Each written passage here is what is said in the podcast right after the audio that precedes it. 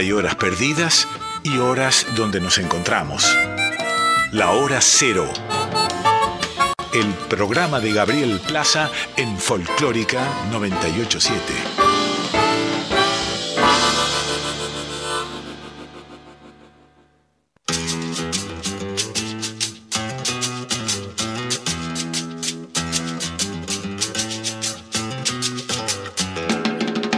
Caprichosa la reina amores matan. Goyeneche, Troilo, Maradona, Macedonio, Borges, un idioma. Que Valverde como este destino, gambeteando piñas, Nicolino. Soseladia y Nazaranchorena, el peine de Ringo Bonavena. Buenos Aires, vos quién sos. La que me hace llorar, la dueña de mi amor.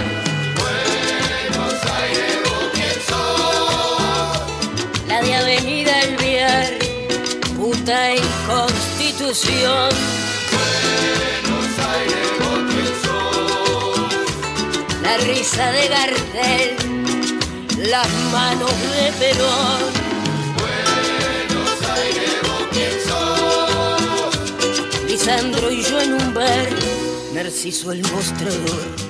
Buenas noches, ¿cómo están? A todas y a todos, esto es Hora Cero por Folclórica, volviendo al estudio principal de la Folclórica. Buenas noches, Guille, ¿cómo te va? Hola Gaby, buenas noches, sí es cierto, volvemos de alguna manera de luego de una pausa que nos tomamos Eso, el estuvimos... martes pasado por distintos motivos. Sí, sí, estuvimos diezmados un poco. Eh, hoy la saludamos a Flavia Ángelo, que espero nos esté escuchando desde su casa. Espero que nos salga bien esto, ¿no? Sin ella, Eh, sí, sí, es el, sí, es como El desafío. Es el armador, el armador de el este pro- desafío que tenemos que superar esta noche es estar sin nuestra productora Flavia Ángelo, a quien le deseamos una pronta recuperación, Eso. así como a toda su familia. Exactamente, pero bueno, contamos con, con Víctor Pugliese ahí eh, en la operación técnica, manos mágicas Pugliese que creo que nos va a ayudar mucho en el día de hoy.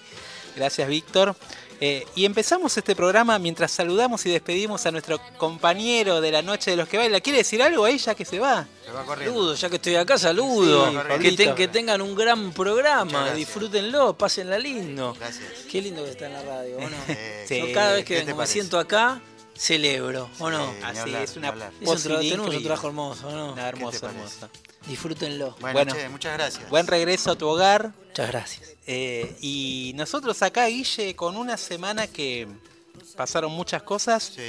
eh, tenemos una suerte de anticipo de lo que va a ser una celebración, porque se van acercando las celebraciones, el recuerdo a... El recuerdo a Luis Alberto Spinetta, del cual se van a Es cumplir eh, 10 años de su partida. Increíble ya, 10 años, ¿no? Eh, y bueno, y se va a celebrar, eh, se va a recordar la figura de Spinetta en el CCK con un ciclo de discos esenciales.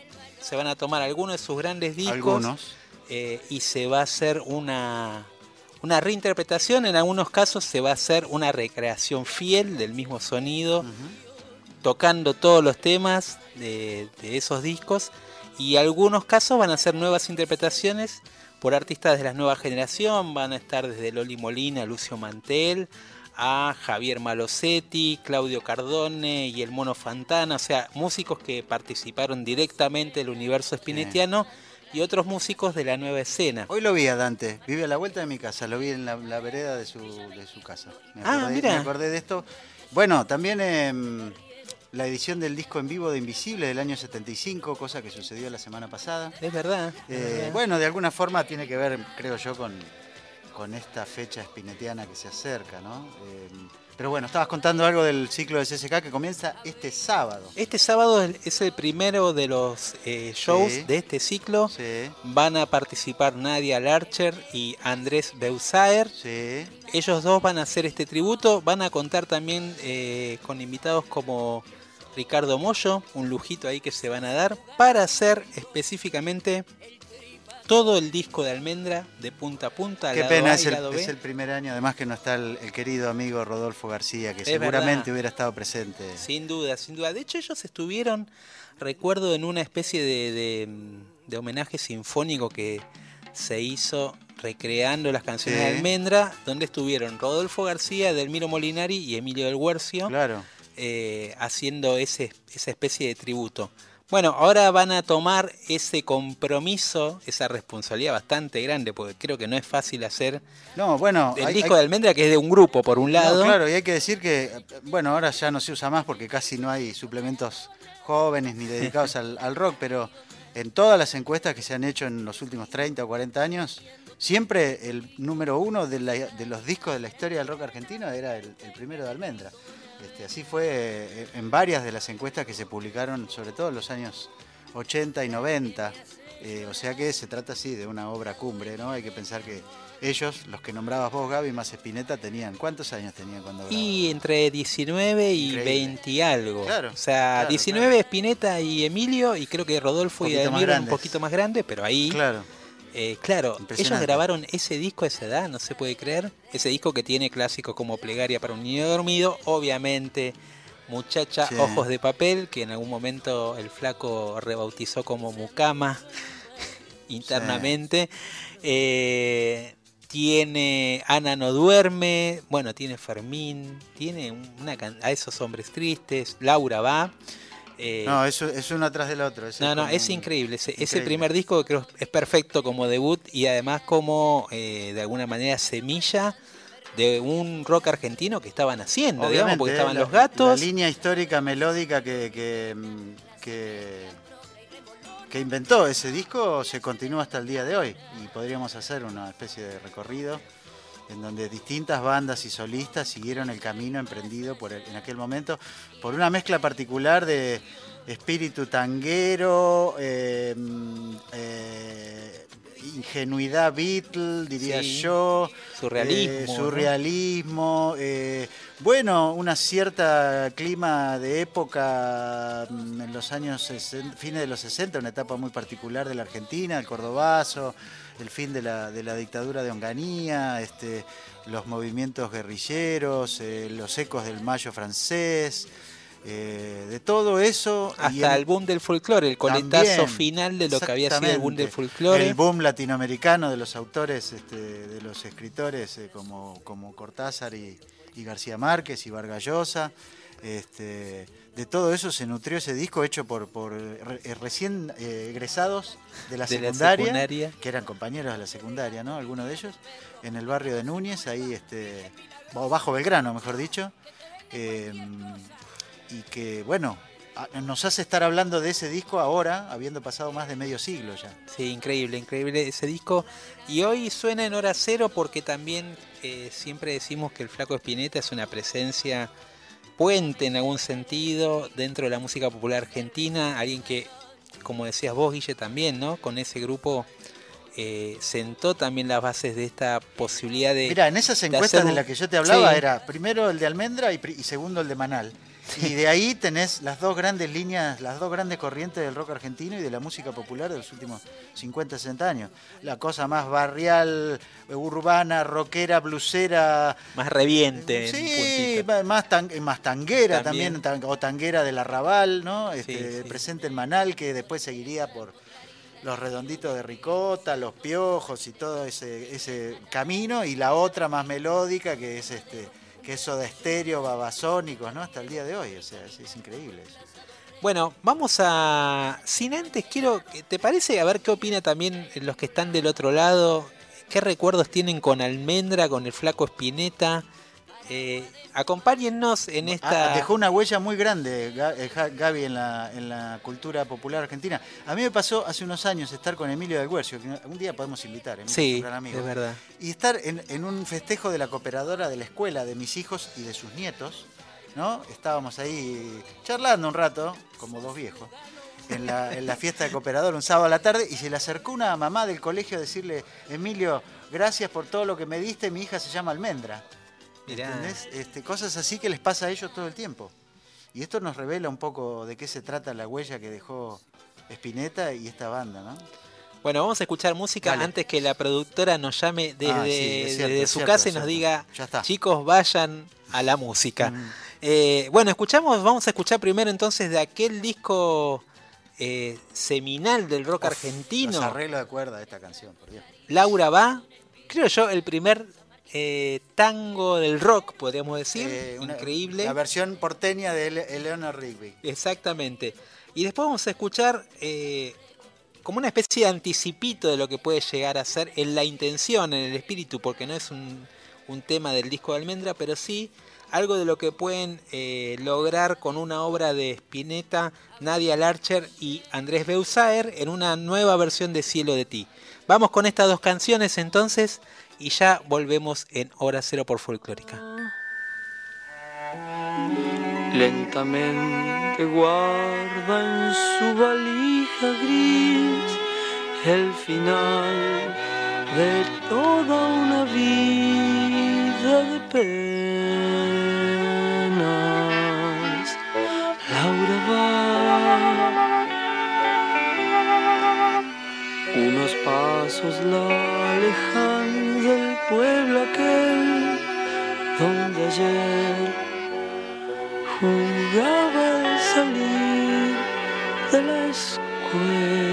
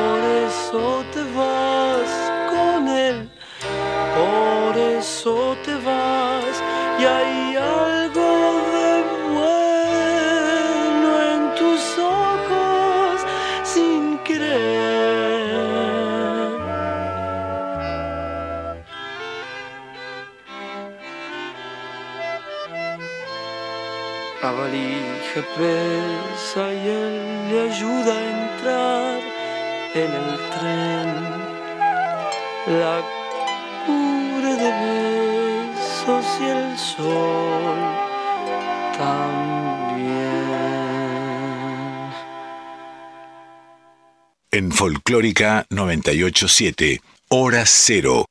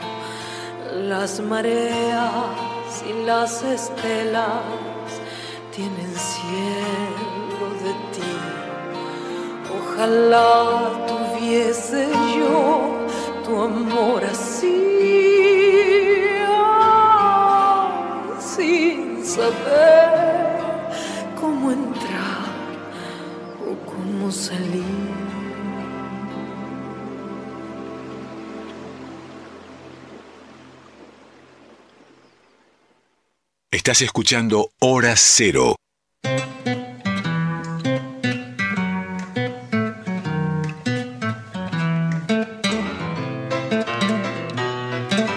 Bueno, qué comienzo espineteano en la semana en la que se van a cumplir eh, 10 años de la muerte de Spinetta. Recuerdo esa noche, Gaby, en el barrio de Villurquiza, ahí a unas cuadras de mi casa, que me fui a la puerta de la casa de la calle Iberá, donde había como una pequeña manifestación o procesión de gente que se paraba en la puerta a pensar un rato nomás. Eh, tengo ese recuerdo y recuerdo haber escrito una nota sobre esa noche, este, pensando en el, en el día que era muy pequeño, yo, un adolescente, y mi hermano me llevó a, a un estudio donde estaba este señor grabando un disco y ahí lo conocí.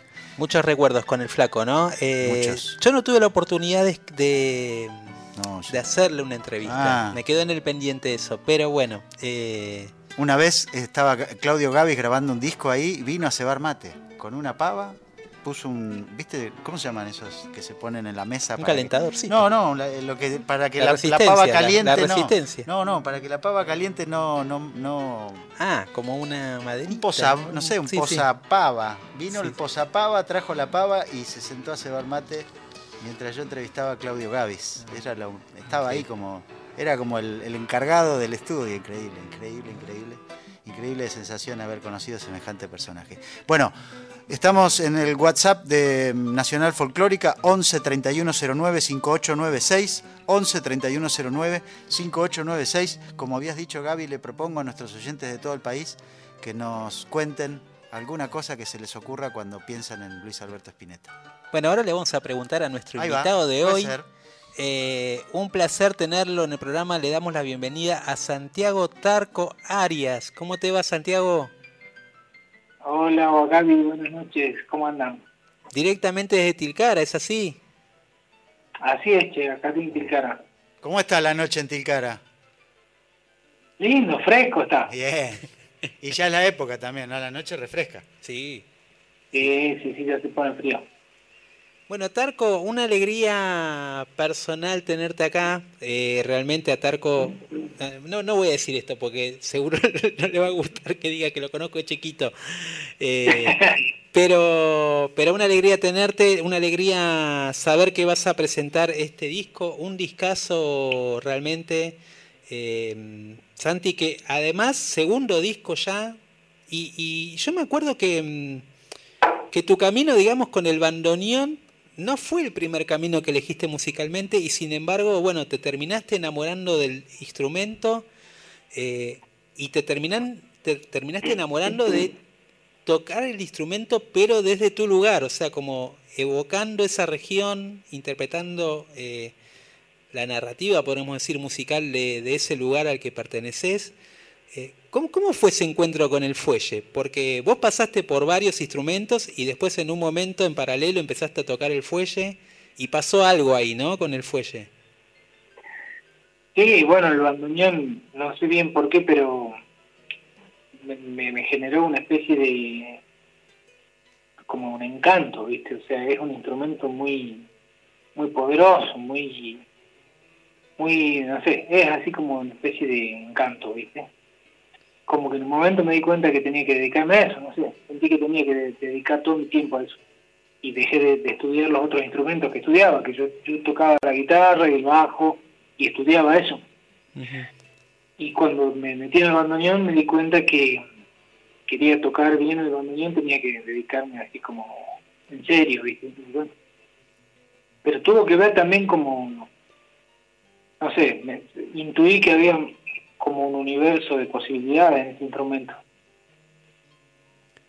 Y, algo así. y, y- y pensaste ahí en ese momento que lo, lo- lo abordaste en, en que tenga que ver también con el color de, de tu lugar por la historia también que hay de los fuelles en, en la región norteña, digamos, o eso surgió después mientras los, lo ibas explorando, digamos, porque, eh, bueno, acá obviamente estando en Buenos Aires se vincula el bandoneón con todo lo que tiene que ver con la música eh, ciudadana y con el tango, ¿no? Y en el litoral, bueno, también hay una presencia fuerte del fuelle, pero también hay mucha gente que no sabe que en el norte, en regiones como Salta y Jujuy, bueno, algunos obviamente conocen grandes referentes como Dino Saluzzi, pero eh, no sé si vos tenías pensado indagar ese camino específicamente, o si fue apareciendo, se fue abriendo, o lo fuiste descubriendo. No, o sea, si bien es verdad, como vos decís, hay, hay unos referentes importantes acá en Jujuy, ¿no? Daniel Bedia, Máximo Puma, que, y bueno, el Negro Velarde, que no es tan conocido, más del ambiente bohemio, ¿no? Un gran bandoneonista jujeño que hubo. Este, ellos siempre habían generado, antes incluso de que yo agarre el bandoneón, mucha mucha intriga, ¿no? A mí me generaba como que, digo, ese instrumento, qué loco, ¿cómo? es? Debe ser imposible tocar ese instrumento. Me, me generaba algo así, ¿viste? Como como que tocar eso era como tener superpoderes, digamos, tocar ese instrumento. Y en realidad nunca pensé qué música iba a hacer, no pensé ni en el tango, ni en el folclore, ni en nada. De hecho, yo cuando empecé con el bandoneón, en esa época yo estaba estudiando, más estaba muy copado con el jazz, blues, qué sé yo, como música brasileña, nada que ver, ¿viste? Estaba aprendiendo música desde ese lugar y me acuerdo que lo primero que toqué, por ejemplo, del bandoneón fue un tema de Hermeto Pascual, pero que yo lo, lo saqué como de vieja, así, un tema que tocaba en la guitarra, lo saqué en mi bandoneón. Arrancaste fácil, ¿eh? Sí, pero bueno, era como un juego para mí, ¿viste? Y me, me divertía eso. Pero no tenía que ver, digo, con el, el estilo del folclore, ni el tango, no, no tenía en la cabeza eso. Bueno, aquí siempre hemos hablado con Gaby sobre esto que él comentaba también de la como de la tradición del bandoneón en paralelo al- a, la, al- a la iconografía tanguera y porteña, ¿no? Siempre hablamos de Dino Saluzzi, la semana pasada, la anterior lo, lo escuchamos, ¿no? Y, y bueno, quiero preguntarte concretamente si eh, en algún momento de ese descubrimiento te cruzaste con Dino Saluzzi, por ejemplo. Bueno, me crucé con Dino Saluzzi después de Claro. ese descubrimiento. Claro, o sea, bastante tiempo después de ese descubrimiento, porque primero, lógicamente, era uno de mis referentes más, más importantes, digo, ¿no? sí, Y de hecho fue la, la inspiración, digamos, la inspiración de agarrar el bandoneón fue Dino. claro. Pero no, no, no los discos de folclore, a mí me inspiraba más lo otro, ¿viste? Me inspiró Sí. más los discos que él tenía de, no sé, los discos de SM. Claro, Sí. Así como... sí, sí. Después, Más- obviamente, escuchaba el folclore me encantaba y sacaba eso de oreja y aprendí tocando eso, pero el, como ver al nivel, el lugar al que había llegado el tipo con el instrumento me, me generaba así como una especie de ansiedad tremenda, ¿viste? ¿Qué te parece? Una cosa así re loca y bueno, eso fue lo que me, lo que me inspiró. Después, por suerte, tiempo después pude conocerlo a Dino y todo esto fue gracias a, a una persona muy buena que también tuve la suerte de conocer, que es Carlos Ferrío, un, uno, una persona que era un tipo luthier de bandoneón. A veces se Este, da eso, ¿no? De que los músicos se conocen por el luthier. Sí, sí, él y Carlos, la verdad, tuvo una generosidad tremenda de, de hacer el contacto, de, de llamarlo y, y, bueno, nada, de ponernos en contacto, ¿no? Eh, Santi, y mm, bueno, vos hiciste dos discos dedicados al fuelle, cosa que eh, Fuellisto fue el primero, y después este último que es Evocación del Carnaval, que vas a presentar ahora eh, dentro de muy poquitos días. Eh, y Evocación del Carnaval, además, además de que, que es un disco que a mí me gusta mucho, fue muy bien recibido también por la crítica especializada, hubo varios, ar- varios críticos que lo eligieron disco del año, pero más allá de, esa, de ese recibimiento, eh, quería saber un poco sobre, sobre la búsqueda de estos dos discos, porque imagino que vos empezaste con una idea eh, tanto de repertorio como de arreglos, eh, sosteniéndola en el tiempo, digamos, para desarrollar un instrumento que sabemos que también tiene su complejidad. Y para mí un poco te lanzaste a la aventura de sacar un disco solista sin acompañamiento de ningún otro instrumento salvo el bandoneón, que es también toda una jugada. Una ¿no? hazaña, diría yo. ¿Cómo lo, cómo le encaraste eso? Eh, ¿Cómo lo pensaste también?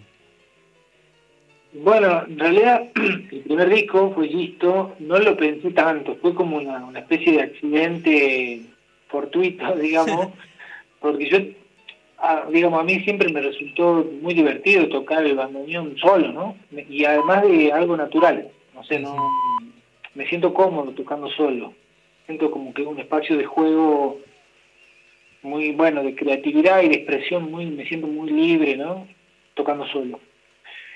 Y en aquel momento presenté para una beca de, no, una beca, un concurso del Fondo Nacional de las Artes, presenté cuatro temas que yo tenía más o menos armadas así como versiones de bandoneón.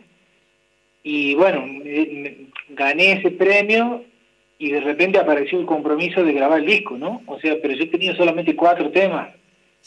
Este, entonces, bueno, ahí fue como una especie de obligación y bueno, tuve que armar un disco, ¿no? Y- Claro.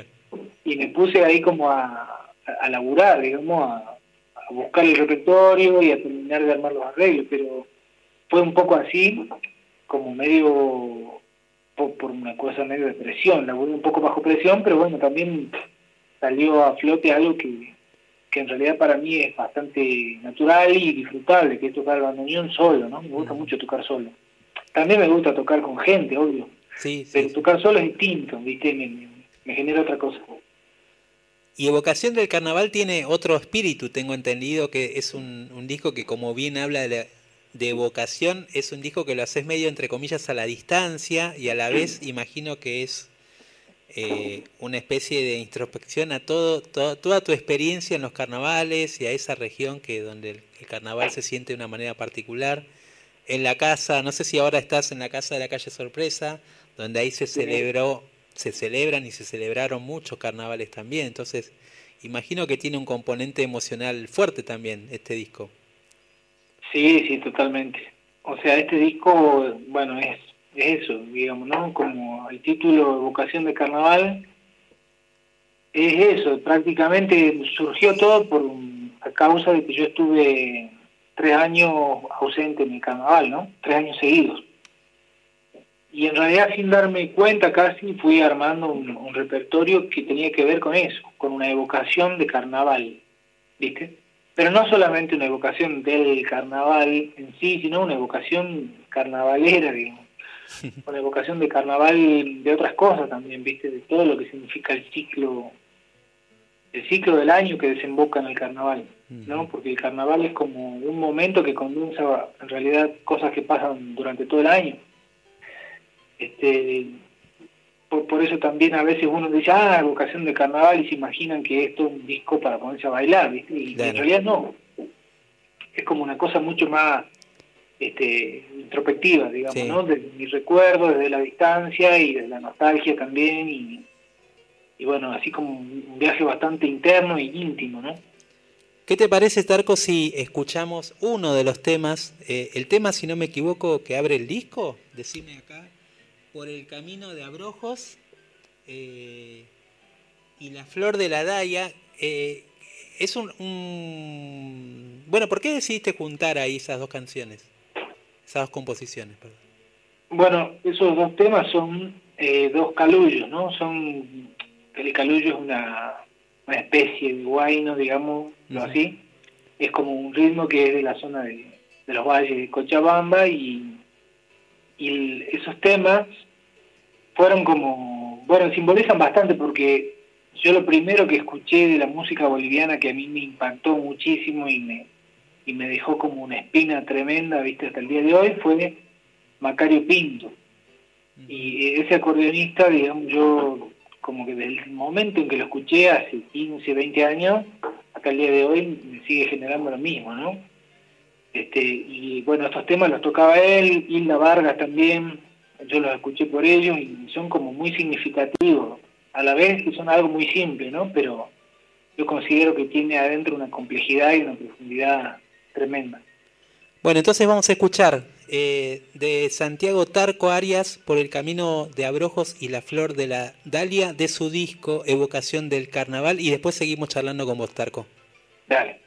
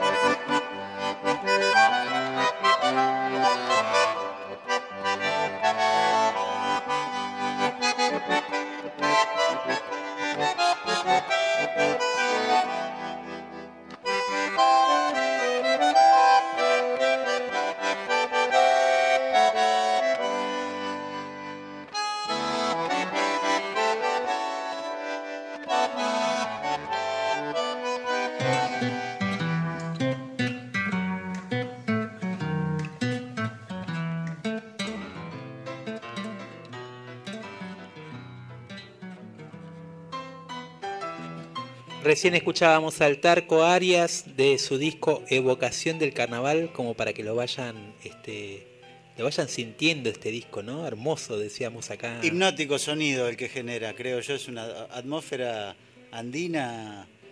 Va, por lo menos a mí me, me remitió a eso, ¿no? Es este, un poco lo que decíamos mientras hablábamos con él. ¿Estás ahí, no? Acá estoy. Ahí está, muy Bueno, bien. hay No, un mensaje para Santiago Arias, o para, para el programa, o Es para un la mensaje música. sobre Spinetta que después vamos Ah, a bueno, leer, bueno, ¿no? después damos, después Dale, damos, dale. damos, damos. Sigamos hablando un poquito más. Bueno, eh, Santi, eh, contanos un poco de, de tu presentación de este disco justamente, cuándo es, dónde es.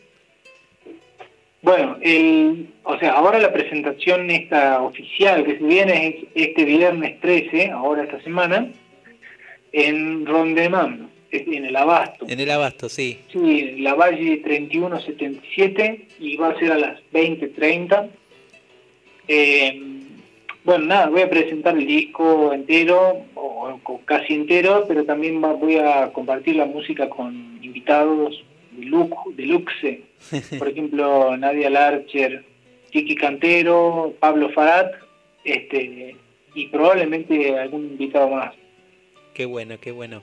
Eh, ¿Y por qué dijiste ah, por ahora? ¿Porque tenés pensado más presentaciones o más toques o se viene...? Claro, no, en, realidad estaba pensando, yo el disco este lo, lo edité en pandemia, ¿no? En medio de la pandemia, Claro. y tuvo una presentación online. Ah. Una presentación virtual, fue medio rara, pero, pero estuvo buena igual, eh, así por YouTube, por el canal de Sagrada Medra, ¿no? Porque el disco fue editado por Sagrada Medra, el sello. Este, y fue bueno una presentación así, virtual, todo a distancia, qué sé yo, cada uno de su casa, y esta vendría a ser como la presentación de verdad. Bueno, y Tarco, a mí me gustaría como para ir redondeando ya eh, tu, tu- tu paso por el programa eh, y después vamos a escuchar una canción más para que la gente se quede con el sonido del disco y después que lo vaya a escuchar obviamente completo, ¿no? Está en todas las plataformas, se puede comprar el disco físicamente también, eh, pueden ir al show en eh, los que están acá en Buenos Aires, en muy lindo espacio ahí, enfrente del Shopping Abasto, ahí está el enclave de Ronderman. Y te quería preguntar, ¿cuánto tuvo que ver, pensás vos, el ambiente donde te criaste? No puedo dejar pasar de largo. Eh, yo- te decía que te conozco de chico porque, bueno, eh, convivimos y pasamos muchas, muchas jornadas ahí eh, en, lo, en aquella época donde estaba tu viejo viviendo ahí en Tilcara, en Negro Arias. Entonces quería saber un poco ese ambiente. ¿Vos pensás que te contagió, te influyó? ¿Qué te queda de eso, pensás, en la música que haces? Y bueno, todo en realidad, porque es mi crianza, ¿no? O sea, yo quiera o no, de toda esa crianza eh, se filtra por todos lados. Digamos, por un lado, la, yo me crié viendo a mis dos padres hacer música, cantar, tocar la guitarra. Me crié también viendo mi casa llena de gente tocando, haciendo música, ¿no? Siempre, desde, desde chico eso ha, sucedido acá en mi casa. Este, además de, de eso, digamos, de ver a la música como algo tan cercano, bueno, la estética de- del lugar donde me crié, digamos que acá en Tilcara, y la influencia de la música boliviana, y los bandoneones, y las comparsas, y las bandas de sicuri, y todo eso, digamos, ha hecho, un- obviamente, un- ha marcado mucho la, la- no sé, la estética la- a la que yo apunto, ¿no? Sobre todo con este disco que es algo andino, este, pero también, no sé, yo creo que en este disco, a diferencia del primero, hay algo mucho más personal, hay algo más mío. Bueno, Tarco, eh, un placer charlar con vos, un placer que nos hayas atendido a esta hora, que igual estás a- calculo que estás acostumbrado a estar despierta a estas altas horas, si alimentamos un poco la mítica de la bohemia eh, musiquera, por así decirlo, y nos vamos a despedir con este tema que es un clásico eh, de, de la música popular también, de Solo Estar, del, del Cuchi Leguizamón. ¿Por qué elegiste esta canción? Eh, no sé. es más, una vez que la elegí, después dije, ¿para qué la elegí? Porque me costó bastante también poder tocarla, pero mm, nada, me, me llamó mucho la atención la música y sobre todo yo estaba muy copado con el libro de Manuel Castilla, de Solo Estar, ¿no? Con. Con lo que él cuenta en ese libro me, impactó mucho, me llevó directamente a tratar de hacer esta música, a tratar de tocar el arreglo del Cuchi y después yo le, le agregué cosas mías, ¿no? Pero, pero está inspirado en eso, en ese concepto de ese libro. Bueno, eh, Tarco, gracias por pasar por el programa. eh, que salga todo hermoso este viernes en el Abasto, que presentes el disco y bueno, ya nos encontraremos. Bueno, Gaby, gracias a vos, gracias a tu compañero por la invitación y bueno, espero que puedan ir también. Bueno, ahí entonces los espera el Tarco Arias Santiago, eh, uno de los grandes bandoneonistas, nueva generación, muy joven y con mucho, mucho todavía para dar, pero ya en este segundo disco sin duda de Escolla, escuchamos su versión de, de Solo Estar, eh, un- uno de los grandes clásicos de la música argentina.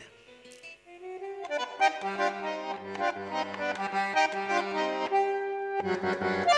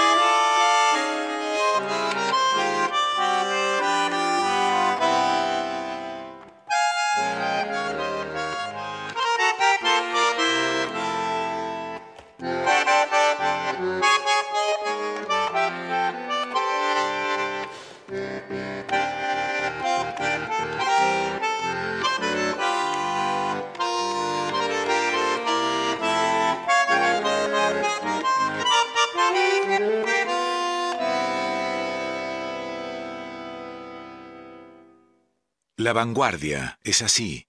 Hora cero. Nos acercamos a la medianoche y mientras nos reponemos de esta sesión de música hipnótica que acabamos de escuchar en el bandoneón de Santiago Tarco Arias, repetimos Gaby nuestro eh, número de contacto con oyentes 11 3109 5896 11 3109 5896. Ahí nos escribió Nora desde el Bajo Belgrano justamente. Mira. Y nos cuenta que yo escuchaba al Flaco Espineta desde jovencita, tengo 61 años ahora, dice. Por supuesto, no faltaba muchacha ojo de papel en las fogatas del colegio secundario. Mis hijos lo admiran también y lo siguen escuchando. Tanto es así que mis nietos de 7 años lo conocen por sus padres. Esto es algo que, como te contaba, se va repitiendo en las familias. Hace un tiempo adoptaron un gato, estaba tan flaco que mi nieta Catalina dijo, ya sé, se va a llamar Espineta como el flaco. Y Muy dice bueno. Nora, allá en Villa de Merlo anda ese flaco e intrépido gato llamado Espineta. Muy bonito. Muy bueno, muy bueno. Queremos seguir recibiendo este tipo de historias alrededor de el compromiso emocional que genera Spinetta en varias generaciones de argentinos y argentinas. Bueno, recién pasaba entonces eh, Santiago Tarco Arias que nos olvidamos de preguntarle eh, cómo le pegó a él Espineta en su vida. Es cierto. De- después le voy a pedir un mensaje, cualquier cosa Tarco, si seguís escuchando, eh, danos tu opinión y después la leemos. Eh, y recordamos que se va a presentar entonces el viernes 13 de mayo a las 20.30 en Rondeman Abasto, ahí en la Valle 3177, la Valle y Anchorena, más o menos para los que están acá por, por Buenos Aires, la verdad les recomendamos ver a alguien que después cuando se hable de él no digan que no les avisamos. Eh, así que vayan a verlo. Eh, de paso aprovecho y saludo a, a la familia de- del Tarco querido ahí en Salta, a la Normis y al, al Diablero. Eh, así que bueno, vayan a verlo, no se lo pierdan. ¿Cómo seguimos, Guille? Seguimos hablando de Andrea Echeverri, Gaby, que estuvo en nuestro programa el año pasado, ¿no? Sí, es verdad, pero primero eh, vos lo decís así muy tranquilo, Sí. pero vos estuviste en las Yo tierras. vengo, de vengo, Andrés exactamente. Bueno, iba a contar eso, que eh, ella va a venir a Buenos Aires, ahora nos vas a contar cuándo, pero en, este, en estos días en Bogotá, ella está dando, está dando, ha presentado una muestra de su trabajo con la cerámica, en un lugar muy bonito de el centro histórico de Bogotá. Yo estuve la semana pasada y no lo pisé. Pero, la verdad, no fui a la. Candelaria, no fui a ningún lado. Estuve más en la zona norte de la ciudad, el tránsito es bastante complicado, así que no pude estar. Pero bueno, Andrea Echeverri está presentando su muestra de cerámica en el claustro de San Agustín, ahí a un par de cuadras de la Plaza Central de Bogotá, un lugar eh, muy bonito con una clara herencia colonial española. Y mm, bueno, eh, de cualquier manera, más allá de esta muestra de cerámica que ella está presentando, va a venir a Buenos Aires. Viene a Buenos Aires, eh, va a estar presentándose gratuitamente este domingo bueno. que viene a ¿Dónde? las 17 horas en el Centro Cultural Recoleta. En la terraza. En la terraza de- del Recoleta, entrada libre y gratuita, Uy, así que bueno. aprovechen porque Sí. no, no es algo fácil de tener un artista como André Echeverry. eh, ahí va a estar tocando canciones de su disco solista. eh, y vamos a escuchar una colaboración que ella, de las cosas, de muchas de las cosas que estuvo haciendo en pandemia, Sí. fue colaborar con otras artistas, eh, algunas de su generación, otras más jóvenes. Hay una, hay una, bueno, después hablaremos por ahí la semana que viene. Hay una, ella es como la, la- la- el buque insignia de una generación de mujeres que le han seguido y que la vieron de niñas en la tele, porque ella fue de las primeras estrellas de MTV Latino. Es verdad. Este, y hay un movimiento femenino muy importante de, de cantautoras en Colombia. Hoy día es un momento particular, hay mucha tensión por las elecciones presidenciales del 29 de mayo. Hay mucha expectativa, esperanza de cambio. Vamos a ver si se concreta, pero bueno, ella, eh, Andrea, de alguna manera es como este, la líder de Sí, todo sí. ese movimiento. Y así la ven y la respetan, ¿no? Es un ícono, es un ícono en América Latina de la canción eh, femenina, de la canción social, de la canción que tiene que ver con, eh, con una voz autoral también muy original. Y acá la vamos a escuchar con el grupo Folcloreta haciendo el tema Canción del Buen Corazón.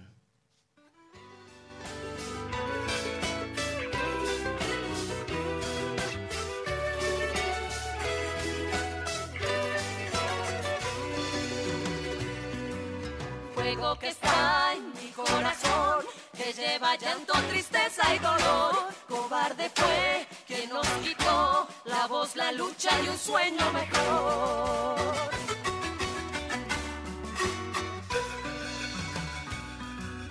Llama que no pudo acabar la fuerza, el coraje y las ganas de amar. Entre cenizas surgiste vos, canción que celebra el buen corazón. No puedes callar mi voz, no hay miedo, no me digas no. Voy a empezar a volar, ave que quiere migrar. Nadie nos puede parar,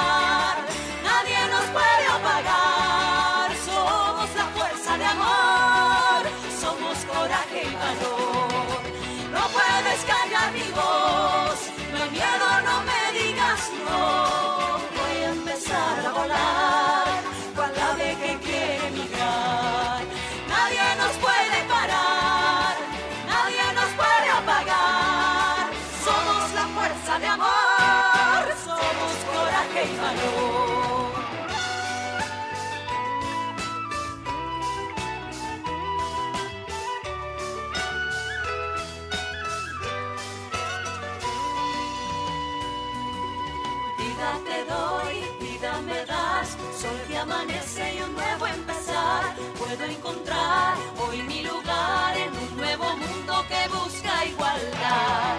No puedes callar mi voz, no hay miedo, no me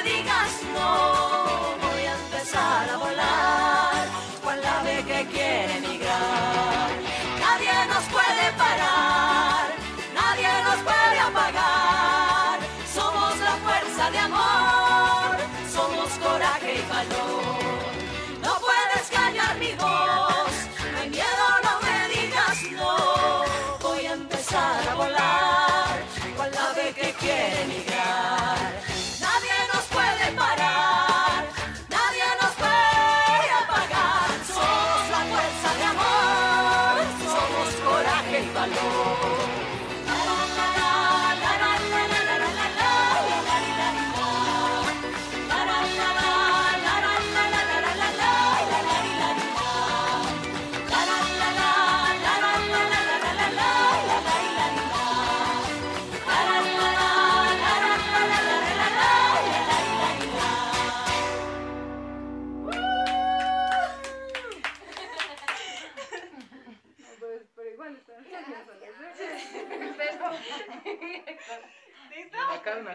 Hora Cero, la voz de la nueva generación.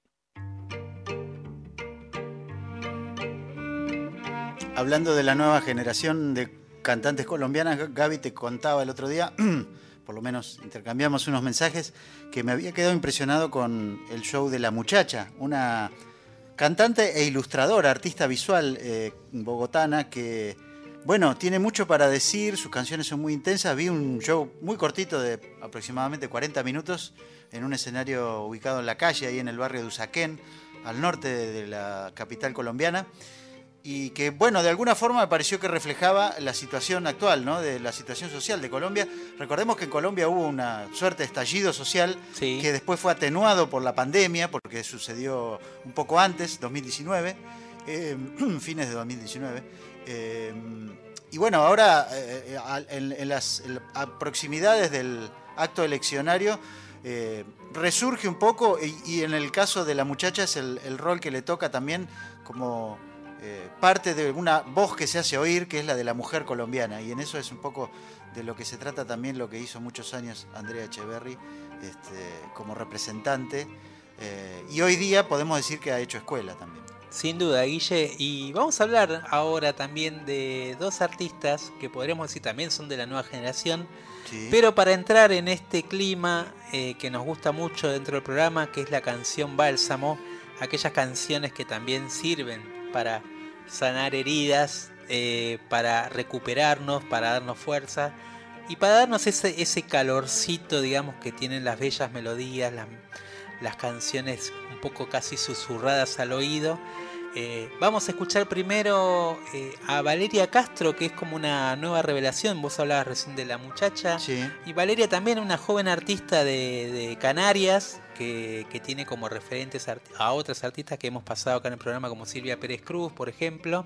Bueno, de Canarias, Rosana. Rosana, totalmente, es verdad.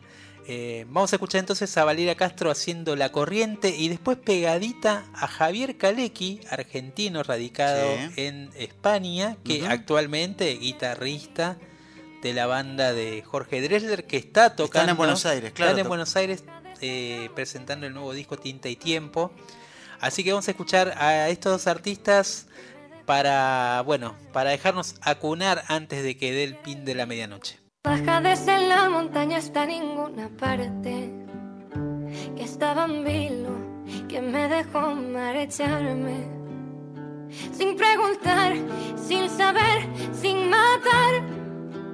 La corriente corre más que lo presente. Y ahí va mi mente, y ahí va mi mente, y ahí va mi mente. Y ahí va mi mente.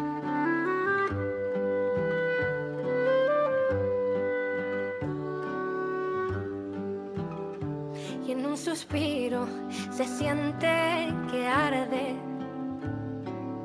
Quema más el fuego de quien es cobarde. La voz de un niño que viene a buscarte. Sin más afán que el de ser uno más. La corriente corre más que lo presente. Y ahí va mi mente, y ahí va mi mente, y ahí va mi mente. Y el cuerpo corre y el mundo vuela y le convencen de que es una carrera.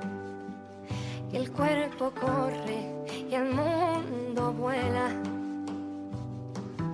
Quítame la pena y el cuerpo corre y el mundo vuela y le convencen de que es una carrera y el cuerpo corre y el mundo vuela. Quítame la pena. Quítame, quítame, quítame la pena. Quítame, quítame, quítame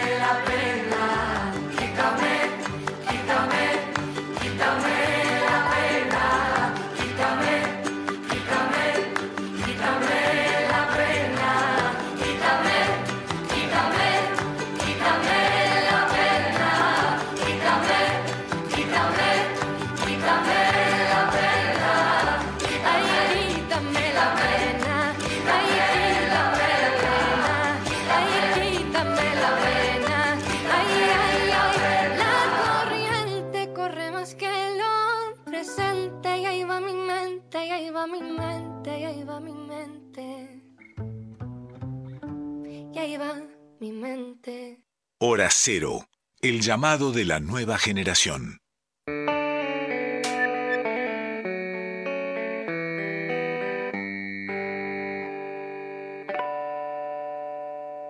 Solo con el alma en la maleta, solo con el miedo. Yo que siempre dudo entre quedarme y despegar, me quedo. Apagan la luz del bar, otra noche a esperar. ¿Quién querrá escuchar mi cuento al que le falta un final?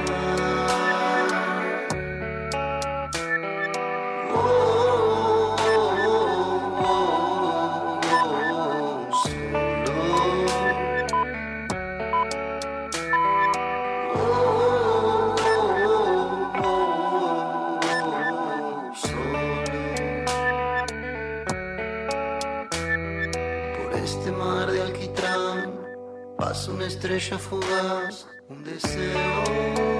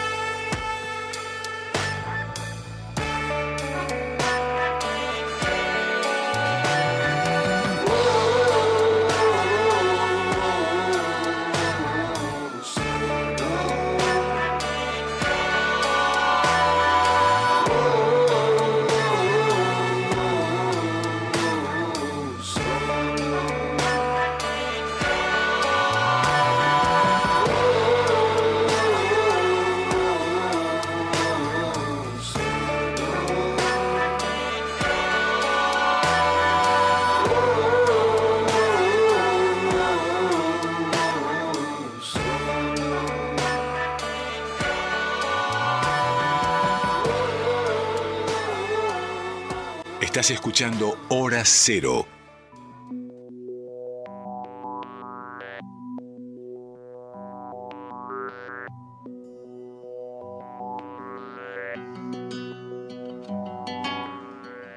Bueno, hemos pasado la medianoche, ya estamos en el miércoles 11 de mayo de año 2022.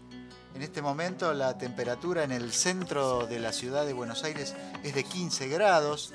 Hoy se había nublado y amenazó, ¿no? Como Estuvo ahí raro, ¿no? estuvo raro, pero ahora hace un rato antes de venir que, que subí a la terraza de mi casa. ¿Vos sacás la mano así por la.? No, no, no. No, pero subí a la terraza justamente porque digo, a ver si se larga a llover. Y ahí vi que había despejado el cielo. Mira. Estaba despejado. Así que tenemos 15 grados en el centro de la ciudad de Buenos Aires. Le contamos a nuestros oyentes. Ah, antes que me olvide, eh, y lo voy a hacer en este mismo momento. ¿En público? Si fuera un reality. Le voy a hacer entrega. Estuve en Colombia con nuestro amigo Ismael. Ismael. Jaime Monsalve. Jaime, me lo confundo. Jaime, que es eh, director musical de la radio pública, nuestra hermana colombiana. Totalmente. Eh, y bueno, eh, me mandó este DVD para vos, que se llama Que viva la cumbia. Qué lindo. Y mm, que tiene que ver con un concierto que se hizo de la señal cumbia de la radio pública el 13 de diciembre de 2016 en Bogotá. Y que fue como una celebración. Bueno, la cumbia es la gran música colombiana, eh, entre otras, ¿no? Y que aquí, y sin duda, en todo el cordón, podríamos decir, de Andino, América Latina, exacto. está recorrido por la cumbia en todos los y países. llegó hasta el nuestro, ¿no? También. Eh, así que bueno. ahí, Gracias, querido. este, le, le mandamos un abrazo porque capaz que nos está escuchando. En Bogotá son las eh, 10 de la noche, 10.07. Y mm, ad- además de eso, quiero brevemente. por Ah, sigue sacando cosas. Estamos cosas avisando que sigue sacando cosas de la mochila. No, eh, quiero que veamos juntos. A eh, ver, después de una de las charlas en la que participé de esta Feria Internacional de Música, se llama BIME, se me acercó un flaco de anteojos eh, que me dijo: Yo soy argentino, pero hace 20 años que vivo en Colombia. Pablito Wilson. Exactamente. Que Qué conocés. personaje, sí. Bueno, a él también, que me dijo que nos escucha. Le mandamos un abrazo grande. Eh, mirá qué lindo el libro. eh, después te lo voy a prestar. Ah, Se llama bueno. Reggaetón. Entre el general y despacito. Muy bueno. Hacía falta un libro de Exactamente, es lo que él me dijo y creo yo que es el, el gran valor que tiene, es que justamente eh, reseña este nuevo fenómeno de la música urbana. Sí, con una mirada que seguramente conociendo a Pablito es sin el prejuicio que a veces se puede abordar, pero Sí. con una mirada seria sobre el género. Lo ¿no? primero que me dijo es, a vos no te gusta nada el reggaetón, ¿no? Y le digo, la verdad, le digo, no sé. Bueno, me dice, pero mirá el libro, no sé qué, así que, Pablito, edición, ¿eh? muchas gracias eh, por este libro, muy bonita la edición, y vamos a contar algo más más adelante seguramente. Bueno, Pablito, te lo encargo. eh, Ahí va, claro. Para que me lo mandes a través de otros colegas que van y vienen allá a Bogotá. Bueno, Guille, eh, siempre en el programa nos gusta cruzar universos que en realidad no sé si son universos que están tan cruzados. No. Eh, porque hemos demostrado, o más bien, hemos pasado muchas canciones en el programa y de eso se trata mucho el espíritu de Hora Cero. Eh, cómo estas músicas eh, tienen encuentros eh, cercanos, constantes a lo largo de la historia, tanto el rock como la música folclórica, como el tango. Hoy vamos a escuchar varios ejemplos. Y hoy traemos dos casos específicos. Uno tiene que ver con dos versiones de, de grandes clásicos, podríamos decir. Bueno, uno es un gran clásico de los 80, es Imágenes Paganas de Virus, Sí. Hecho por Yacaré Manso, colega acá, que tiene su programa este, Litorales acá en, en Folclórica. Sí, y después vamos a escuchar un nuevo clásico, podríamos decir. Totalmente. ¿no? Eh, Se canta en las escuelas, en las clases de música ya. Bueno, el tesoro de Él mató un policía motorizado por Julián Venegas, este trovador rosarino también contemporáneo, eh, de toda una nueva escena que hay en Rosario y que, y que viene haciendo un trabajo en la música independiente muy interesante también Julián, el chula, le dicen los rosarinos, que hizo esta versión, mm, podríamos decir, teñida de un color de río, eh, de un tema bien urbano como es el tesoro del mató un policía motorizado, banda platense. Entonces decimos, escuchamos imágenes paganas, tenía ganas yo de escuchar un tema de virus, siempre me gusta escuchar un tema de virus, pero pasado por el tamiz de Yacaré Manso, o sea, en una versión litoraleña con Clara eh, Cantore. Bueno, escuchamos estas dos versiones y nos encontramos de vuelta acá en Hora Cero.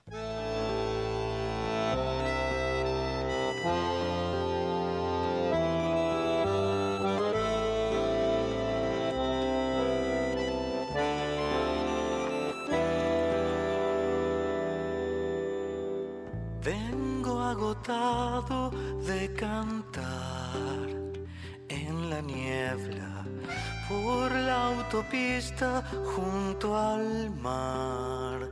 Hay gitanos, van celebrando un ritual, ignorando mis propios dioses ya no están. Espejismo.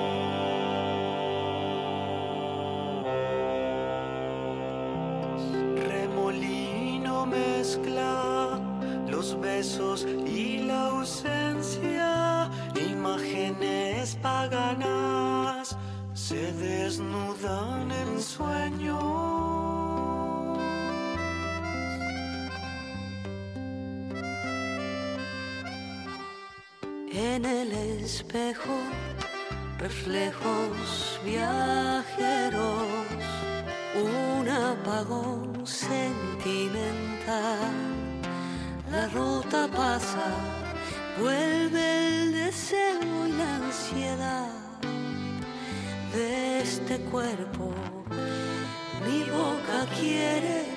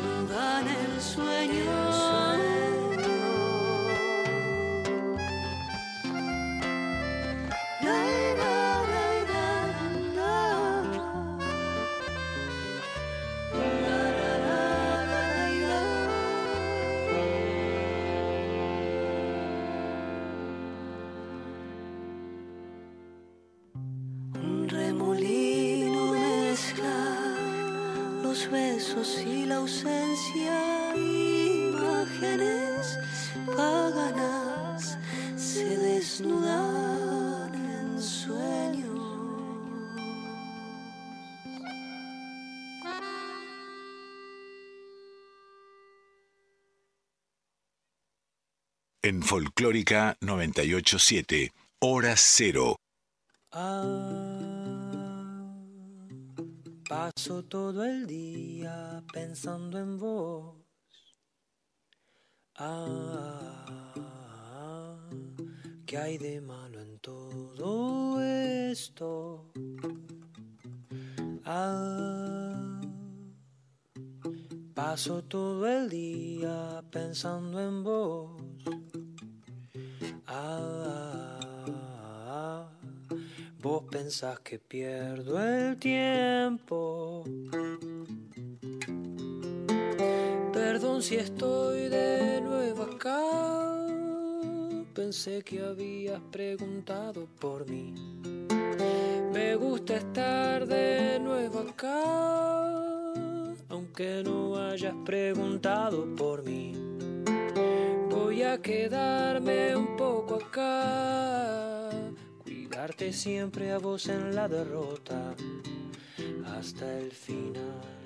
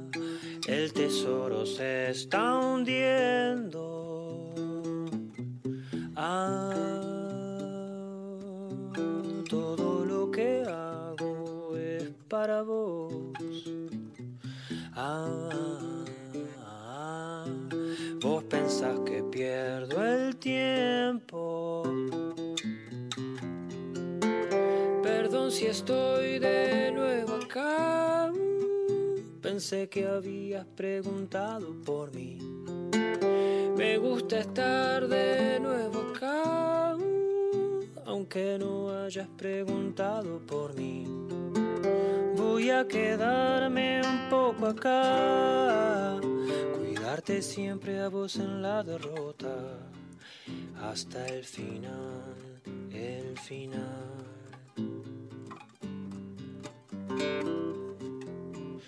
Hasta el final, el final. Ah, paso todo el día pensando en vos. Ah, todo lo que hago es para vos. Ah, ¿qué hay de malo en todo esto? Ah, vos pensás que pierdo el tiempo.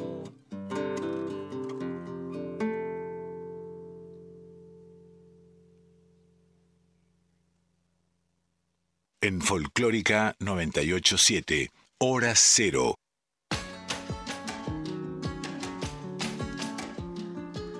Estamos en Hora Cero por Folclórica.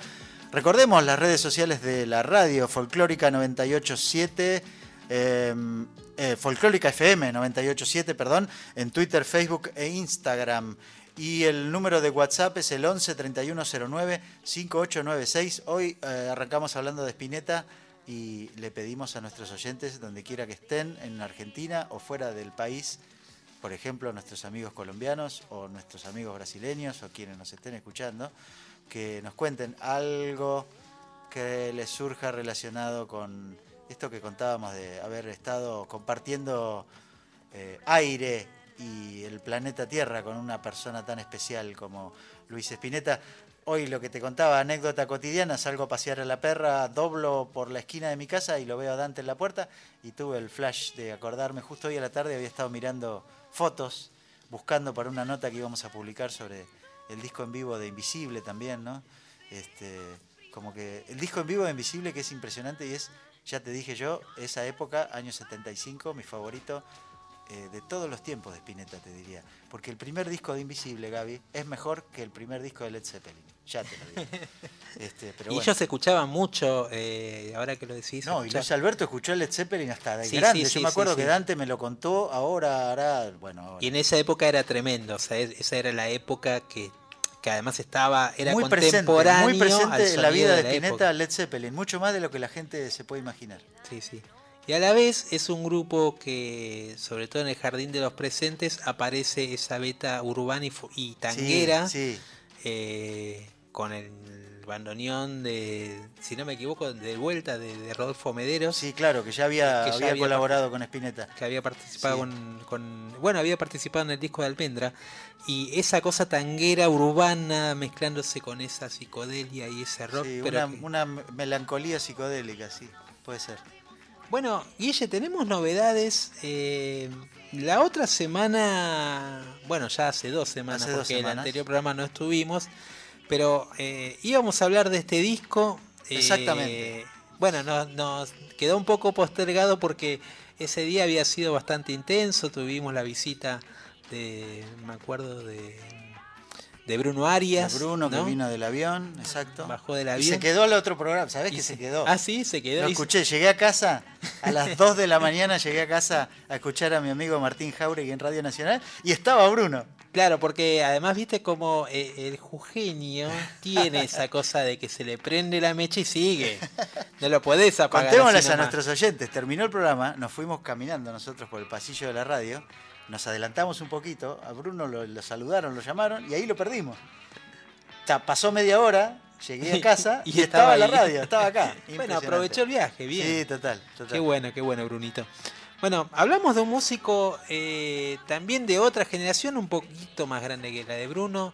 Se trata del Negro Aguirre, músico que acá, bueno, valoramos Sí, claro. porque también sin duda ha cambiado, podríamos decir, las reglas de las reglas del- de cómo se piensa la música popular argentina en el siglo XXI. Sí, y, y me- te te quiero decir algo, Gaby, las reglas de cómo se piensa y cómo se hace. ¿Cómo se hace? Porque- Desde un lugar que no es Buenos Aires. Claro, además. totalmente. Él inventó, se inventó su espacio, se inventó un sello. Hoy tiene un catálogo increíble, el Sagrada Medra. De hecho, eh, Santiago Claro. Tarco Arias editó su disco por Sagrada Medra. Es decir, ese disco hoy es posible porque hay alguien, alguien que se interesa en ese tipo de música. Si no, seguramente ese tipo de Y- música no saldría, digamos, porque no, claro. es, eh, no suele ser interesante para algunos sellos grandes o otro tipo de sellos. Pero el negro Aguirre ha logrado esto que vos decís, ¿no? Como una nueva lógica, poder trabajar desde su lugar, que es eh, su base de operaciones Paraná, Entre Ríos, y desde ahí, de alguna manera, derramar toda su influencia y todo su sonido a toda la comunidad de la música popular argentina. La aparición del Negro Aguirre para mí es tan importante como en su momento la fue la de Raúl Carnota y como la fue la del Chango Farias Gómez y como Claro. la es quizás un poco más contemporánea la de Juan Quintero. Ese tipo de artistas que además traen consigo una escena o generan una escena a su Tal alrededor. cual, tal ¿no? cual, tal cual. Y, mm, y a la vez eh, crean las condiciones para que este, muchos de sus compañeros y compañeras de ruta puedan darse a conocer también, ¿no? O sea, es como un doble trabajo. Por un lado está el talento musical, que lo tienen, pero por Sí. otro lado el hecho de, de llevar adelante, de, eh, voy a utilizar un concepto marxista, utilizar los medios de producción y apropiárselos. Tal cual, y es, es un trabajo eh, que hacen muy desde lo cooperativo, desde una postura también política muy... eh, hay una ideología en esto de, hacer un, un sello, un catálogo de esta manera, la forma de distribución que tienen, ellos tienen como aliados que distribuyen los discos en diferentes provincias, eh, entonces hay toda una especie de comunidad que se va armando alrededor, no solo del Negro Aguirre, sino de todos los músicos que participan de esa comunidad y de un tipo de música, él en su momento a su sonido lo llamó impresionismo litoraleño. También toda una jugada buena, muy hacer buena como esa especie de manifiesto, ¿no? Tomar esta idea del impresionismo, eh, impresionismo por un lado alemán, de la música clásica, pero también del impresionismo De que tiene que ver con las pinturas. Claro. Entonces hay mucho de, es- de esos colores, podríamos decir, que están presentes en la música negro, del Negro Aguirre. Mi- Mira, se me ocurrió algo, Guille. ¿Qué te parece si eh, escuchamos uno de los Dale, temas de, ¿cómo no? Del nuevo, nuevo. disco? ¿eh? Sí. Va haciendo tiempo, tema que le da título a este disco y después volvemos.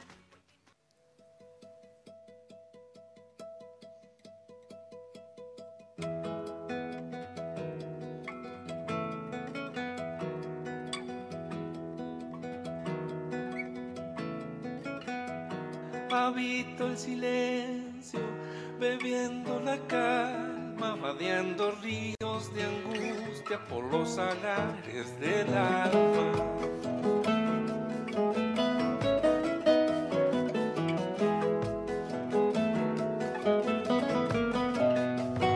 Lejano espejismo de mares desiertos, un laberinto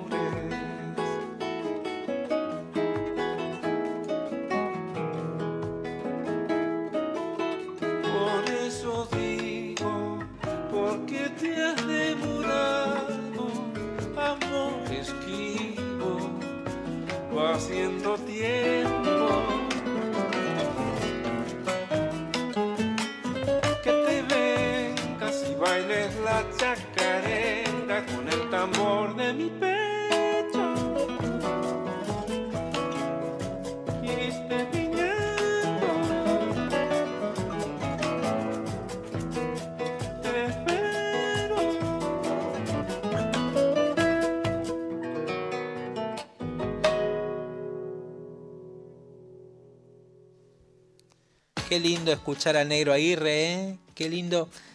Como tiene esa cosa siempre, aunque esté haciendo chacarera, porque esto es una chacarera, pero a su manera y con esa cadencia. A su que- ritmo. A su ritmo, totalmente. Eh, tiene, tiene esa particularidad, ese sello el negro también. Y además, este es un, un disco que tiene una, otra particularidad. Es una agrupación que él viene trabajando hace muchos, muchos años, como si fuera de Guille, si te dirigiera eh, músicos que se juntan a tocar a ver qué pasa, que me hace acordar un poco lo que hacía Spinetta en algún momento. ¿no? Lo que se- hizo hasta sus últimos días, Claro, ¿no? El último no disco. sabemos si vamos a salir a tocar con esto, pero ensayemos y vemos que. Bueno, Qué el bueno. Aguirre durante años estuvo junto eh, a este grupo, a este quinteto de guitarras, armando, buscando un sonido, juntándose a ensayar, juntándose a tocar, pero sin ningún plan, podríamos decir. Eh, recién el plan, o, o podríamos decir el fruto, se ve en este hermoso disco que acaba de salir, va haciendo tiempo, que salió obviamente por Sagrada Medra. Es un disco donde él recorre, digamos, temas propios. eh, todos los temas prácticamente son de él. Hay diferentes motivos folclóricos. La formación de quinteto está integrado por Luis Medina, Mauricio La Ferrara, Sebastián Narváez, eh, gran, gran guitarrista Narváez. Lo conozco porque también tocó mucho tiempo en Mendoza y aprendió mucho de esa escuela cuyana. Y Mauro Leyes, junto al Negro Aguirre, forman este quinteto de guitarras que de alguna manera eh, le da el sonido particular a este disco, Guille. Y que, que bueno, que de alguna manera también a la vez es una especie de, de nuevo salto dentro de su repertorio porque él, su disco anterior había sido La Música del Agua del año 2019 donde él hacía como una especie de mirada hacia, su propia identidad y había recreado temas de Aníbal Zampayo, Ramón Ayala, Chacho Müller. Bueno, acá de vuelta retoma, por así decirlo, su camino eh, como, como compositor y como arreglador en este disco, eh, donde de alguna manera, bueno, aparecen diferentes ritmos, como recién escuchamos eh, la chacarera, y ahora vamos a escuchar una samba eh, que se llama Siempre Azul y que, que él escribió en la década del 90 pero que la recuperó para este, para este disco nuevo. ¿eh? Eh, bueno, escuchamos entonces este nuevo tema de, del disco de Negro Aguirre que acá lo estamos estrenando junto a ustedes, oyentes de Hora Cero. Vamos a escucharlo.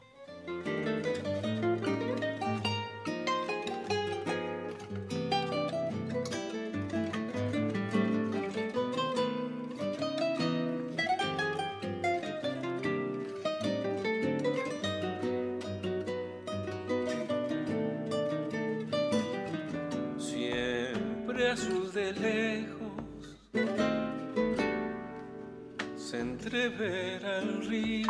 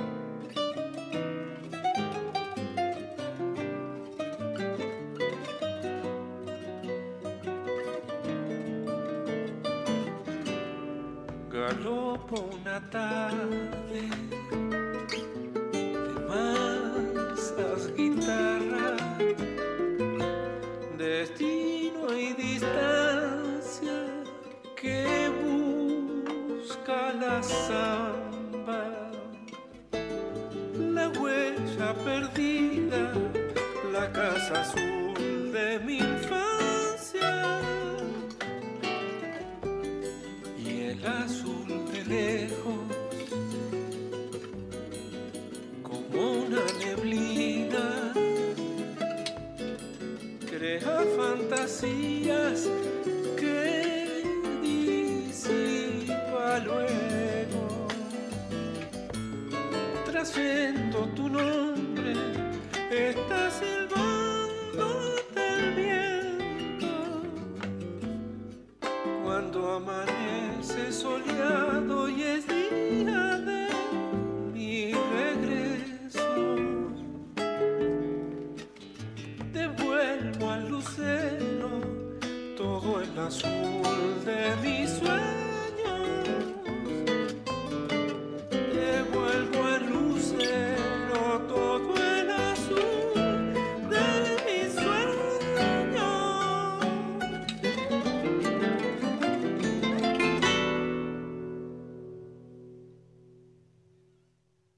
Folclórica 987, Hora Cero.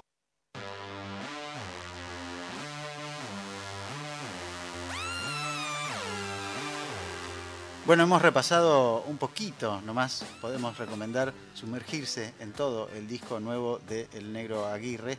El disco nuevo se llama Va Haciendo Tiempo. Haciendo tiempo, sí, de Yagrada Medra, lo pueden escuchar en todas las plataformas eh, musicales. Además, Guille, eh, recomiendo el canal de YouTube que tiene Yagrada Medra, Sí. donde ellos suelen hacer encuentros eh, y escuchas de los discos o charlas con los músicos que participaron de los discos. Está bueno eso. Eh, ahí que pueden encontrar el, el canal oficial de YouTube de Yagrada Medra y están subidos todas las entrevistas con los músicos, con cómo se hicieron los discos. Bueno, lindo material para aquellos que son melómanos y seguidores también del Negro Aguirre y escúchenlo completo porque lo recomendamos. ¿Con qué seguimos? Seguimos eh, en la onda, podemos decir, de folclore. Lo tuvimos acá, Guille, Sí, en señor. algún momento. Vino a tocar acá en vivo, eh, al Rafa Dorish. Eh, pero a mí me daba pie un poquito para hablar de estas colaboraciones que hoy se le llaman featurings, perdón, en mi inglés, featurings. Ustedes van a ver que mucha de la música que hoy se que llega un poco a ustedes a través de las redes sociales, de los canales, eh, de cualquier tipo de canal, ya sea soporte digital o los canales tradicionales, hasta los noticieros, hoy se pueden ver videos donde hay dos artistas colaborando. Sí, es, Es un poco la presentando marca- a. La, la marca de la época. La ¿no? traducción es presentando a. Claro, exactamente. Eh, y bueno, es una cosa que se puso de moda, que de alguna manera ayudó a romper prejuicios, en algunos casos son como necesidades de la industria musical, pero también, creo yo, de estos encuentros salen cosas muy novedosas y claro. originales y hay maneras de genuinas, por así decirlo, de colaboraciones eh, que bueno, que nos permiten escuchar universos diferentes a veces, pero unidos a través de una canción. Y vamos a escuchar a Rafa Dorish, eh, donde canta junto a Micaela Chauque y Fernando Barrientos el tema Rumor del Viento. Y después vamos a escuchar otra colaboración de un artista más de la generación pop que llama Panda Elliot y el querido Kevin Johansen haciendo por los dos. Escuchamos entonces estas dos colaboraciones en Hora Cero por Folclórica.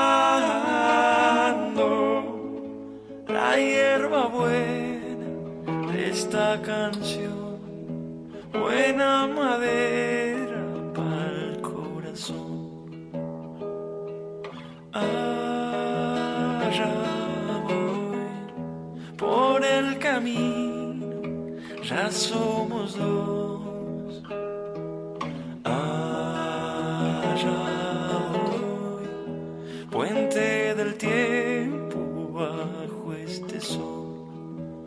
Rumor del viento, ya somos dos, ya somos dos, ya somos. Estás escuchando Hora Cero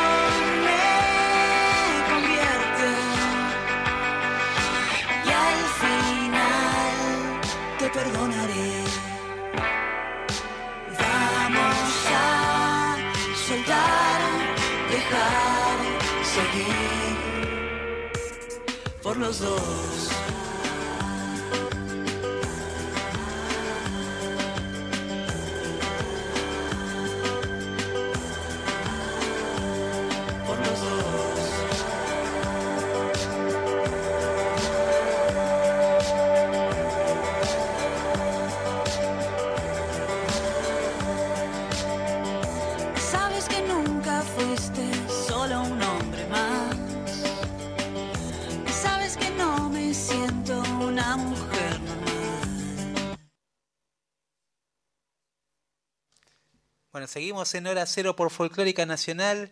Eh, activamos un poquito el Instagram en vivo, así que nos escuchan por un lado y nos ven por el otro, Guille. Ahí Qué actividad esta de la juventud con las redes sociales, ¿eh? ¿Viste La tuya, la yo- verdad, Yo soy un- sorprendente. un hombre joven.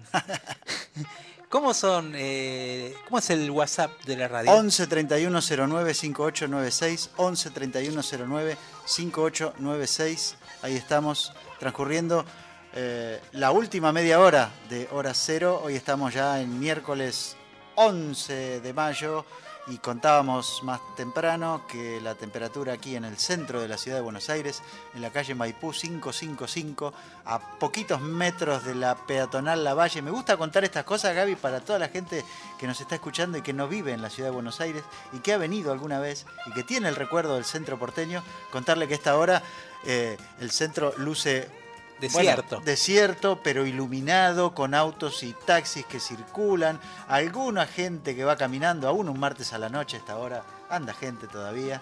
Eh, es un poco el momento en el que la- el ritmo frenético de la ciudad se aquieta o se va aquietando, ¿no? Bueno, estamos a pocas cuadras del obelisco, A a, poquitas poquitas, cuadras cuadras, del del Teatro Colón, a, a una cuadra de la calle Florida, Y emblemática. a pocas cuadras de la Plaza de Mayo también. También, también. el- el- la radio está en el, en- en el mítico la mítica dirección de lo que fue Radio El Mundo en la década, en los años de oro de la radio argentina, los años 40, 50.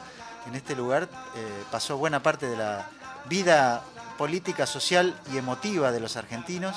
Así que para nosotros es un gusto. Era un poco lo que nos decía nuestro compañero de, de La Noche para los que bailan, ¿no? De- del privilegio que representa estar aquí.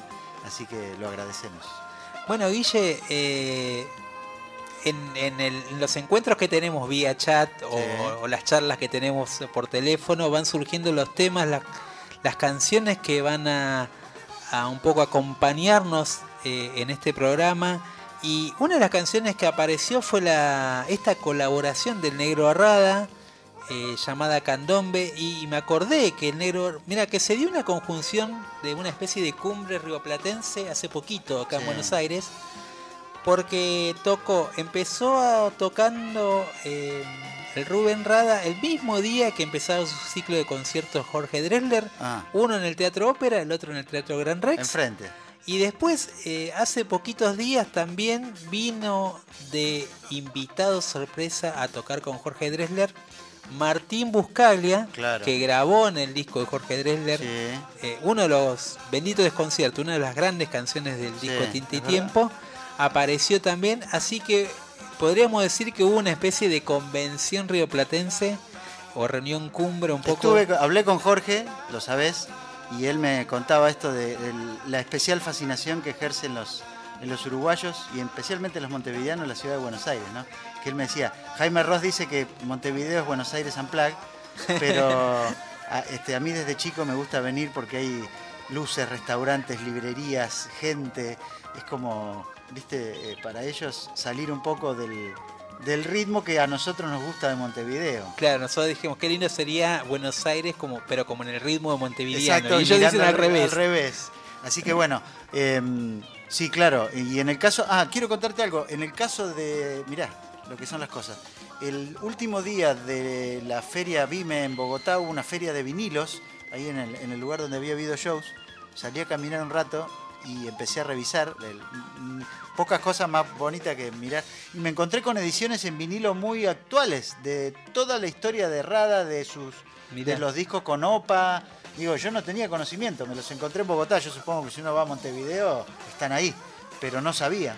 Así que bueno, nada, una cosa como para comentarte, más allá del programa, porque sé que vas a prestar atención No, a eso. no te trajiste nada, no, te No, no trajiste traje vinilo. nada, no, es verdad. No, pero bueno, no faltará oportunidad. Bueno, y vamos a escuchar entonces, Guille, esta colaboración de Negro Rada con Héctor Binchert. Un tema que se llama Candombe, una especie de candombe, podríamos decir, eh, una gran jam de candombe, muy bueno, que dura 7 minutos, como para entrar en ese clima, digamos, de, de los tambores, del grupo de Montevideo, del sonido del Negro Rada. Y después vamos a escuchar una joyita de, de otro gran artista de Uruguay llamado Nicolás Ibarburu. Vos lo mencionabas recién a Jaime Ross. Bueno, Nico Bueno, Ibarburu claro. ha tocado con todos los músicos, incluido hasta con Fito Páez Con Fito también, Páez, ¿no? claro, claro. Eh, pero ha sido uno de los guitarristas de la banda durante años del- de Jaime Ross y de hecho también tocó en la vuelta de Jaime Ross. Pero en su plan solista hace un, sacó un disco precioso en su momento que se llama Mapa Tesoro y esta canción Mapa Tesoro forma parte de ese disco. Entonces escuchamos primero a Rubén Rada y Héctor Winger con esta colaboración para un candombe sideral y después Mapa Tesoro por Nicolás Ibarburu. Disfruten.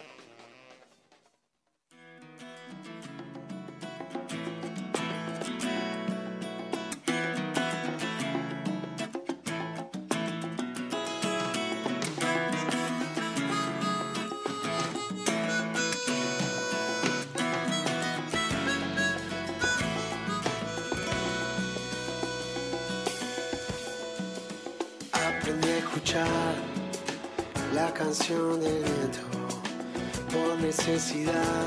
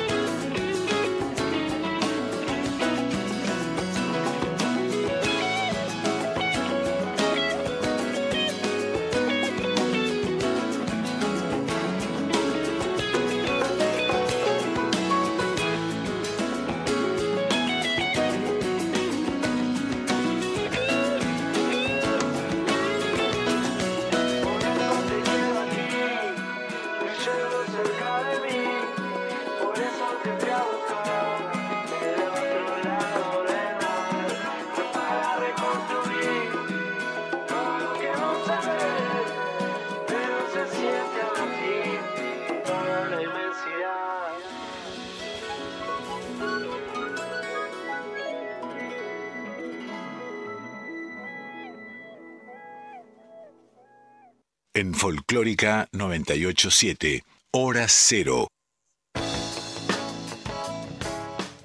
Estamos en el- la recta final de nuestro programa de hoy, que empezó siendo martes 10 y termina siendo miércoles 11 de mayo. Se le extrañó a Flavia Ángela hoy, Sí. ¿eh? Además por lo que hemos corrido. El orden en el que nos invita a participar y que nosotros no siempre hacemos caso. Hoy fue todo un desafío que hemos cumplido. Hemos llegado sanos y salvos. Así, linda música hemos tenido. Sí. eh, pudimos charlar con el Tarco Arias de su disco Evocación del Carnaval, hermoso disco que invitamos a escuchar. Hablamos del Flaco Spinetta, del homenaje que van a hacer en el CCK. Empieza este sábado con Nadia Larcher y Andrés Beusaer, tu, ¿Cuántas cosas que pasan tu en coterráneo. Sí, de Olavarría, Andresito. ¿Cuántas cosas que pasan aquí en la ciudad de Buenos Aires, no? Andrés que- Echeverry, que me decías que por ahí te vas a verla, ¿no? Claro, tenemos el fin de semana está Jorge Drexler con sus tres últimos shows en el Gran Rex, acá nomás. El, el domingo está Andrea Echeverry gratis en el Recoleta. Eh, bueno, hablabas de Tarco Arias del viernes. El viernes en el Abasto. Y debe haber otros tantos shows de, de- de música. Bueno, hay como un renacer un poco de todo eso. y, y creo que todos lo estábamos necesitando y mucho más toda la gente que labura en la música y que ha tenido años muy difíciles. Y bueno, este es el momento en el cual todos estamos empezando a salir, a animarnos un poco, sin perderla de vista que eh, la pandemia no terminó y que hay que seguir cuidándose. ¿no? Bueno, acá en el programa siempre decimos que la música mm, nos ayuda a sobrellevar momentos difíciles, a sanar cosas. A mí la verdad que me ayudó mucho venir hoy al programa, Sí, ¿qué a estar acá, a escuchar estas músicas. Eh, quiero recordar a Oscarcito, este, mi querido suegro, que ya no está. Eh, y quería también mandar un saludo a toda la familia. Eh, no quería olvidarme de eso. Y bueno, eh, como la- bueno, está sonando Spinetta, que decimos siempre que también es una, una gran compañía en nuestro programa. Gracias a todos los que están del otro lado, a los que nos escucharon hasta la una. Los esperamos el martes que viene a las 23. Esto es Hora Cero, Gaby Plaza y el querido Guille Pintos acá.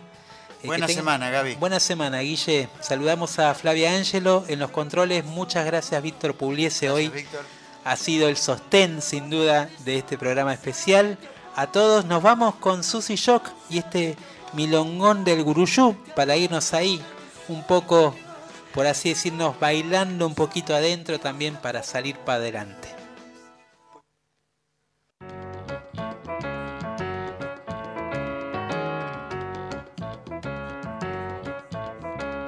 Mi ciudad se mete al agua por la escollera Sarandí.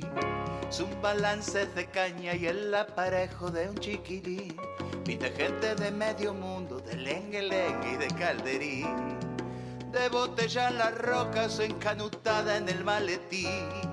De botella en las rocas o encanutada en el maletín del guruyú. Vienen los tambores, Al guruyú. a mi corazón.